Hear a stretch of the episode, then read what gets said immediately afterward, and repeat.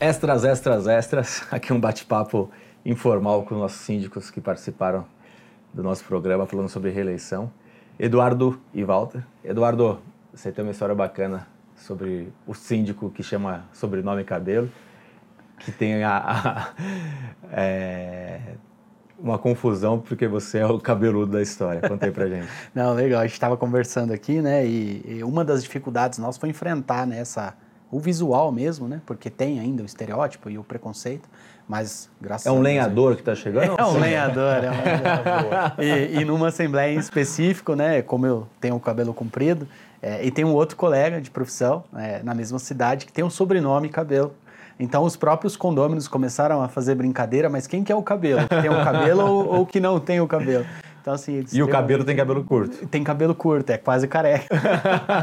Mas é um, é um, rapaz muito gente boa. Anderson, um abraço aí pra você, cara.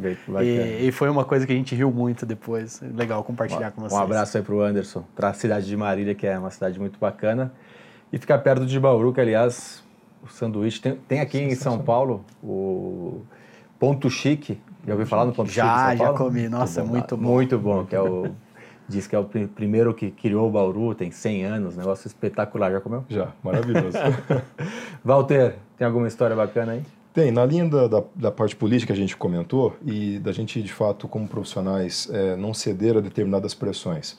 Eu lembro de uma situação que é, foi um prédio de implantação e no, na, na, na, Assembleia de Instalação teve a apresentação da previsão orçamentária na qual os meus honorários foram apresentados e aprovados. Muito bem. Fizemos um, um trabalho nesse cliente. É, inicialmente já consegui, com algumas é, renegociações, reduzir o valor da cota condominial e depois, no ano seguinte, não teve o aumento. Quando chegou então o momento da reeleição, um pequeno grupo de condôminos é, verificou que a convenção que foi já entregue pela construtora tinha um determinado artigo que dizia: olha, o síndico só pode ganhar até um salário mínimo. A diferença era algo em torno de 300 reais, ok? E assim, o trabalho, o prédio impecável, super bem implantado, todo mundo super satisfeito. Já tinha feito pesquisa, que os indicadores são muito importantes Sim. também, mais de 90% de aprovação, mas no momento da, da, da, da, eleição vieram com a seguinte situação: Walter, olha, a gente gosta muito do seu trabalho, estamos todos satisfeitos, mas Temos se você for para continuar, teria que ter essa redução. Uh, e eu não tinha dado aumento, né? Que em tese, pelo menos o IPCA. Não, até isso também não tinha acontecido. Foi bom, gente. Então, se é esta a, a questão, se é isso que está sendo colocado, é, então eu, eu declino, não vou nem participar da, da, da, da candidatura. E aí, um, um, outro profissional acabou nem tendo a, a concorrência, né? É, e aí, um, pouco tempo depois, o cliente já é, entrou em contato e pedindo para que a gente novamente apre... Então, assim, eu acho que a gente precisa também ser, sermos firmes com o nosso, se valorizar. Eu acho que esse é o ponto.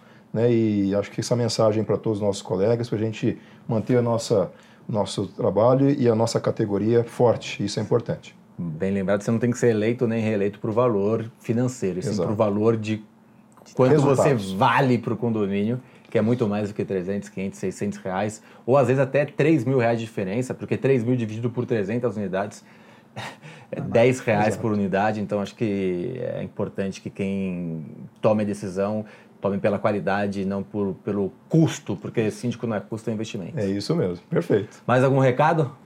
Só isso, só agradecer mais uma vez a, a participação, adorei o formato, parabenizar também esse espaço que vocês acabam abrindo para gente, é, para a gente também disseminar essa cultura do síndico preparado, porque infelizmente a gente não tem uma função ainda especificamente para isso, né, uma formação, é a nossa, né? Somente a nossa. E isso é muito importante para o mercado, principalmente para quem está um pouquinho mais distante da capital, que é o meu caso, é, onde a gente tem realmente alguns profissionais, né, que, que não são profissionais, mas profissionais, que se dizem profissionais e acabam não tendo tanto preparo, tem muita força de vontade, mas não tem o preparo, às vezes, técnico ou político ou afins. Muito Eduardo, obrigado. Walter, obrigado. Obrigado. obrigado. Obrigado a você que está nos assistindo. Semana que vem, mais um extra e mais episódio 1, 2, tanto nas plataformas de podcast quanto no YouTube. Um beijo, um abraço a todos.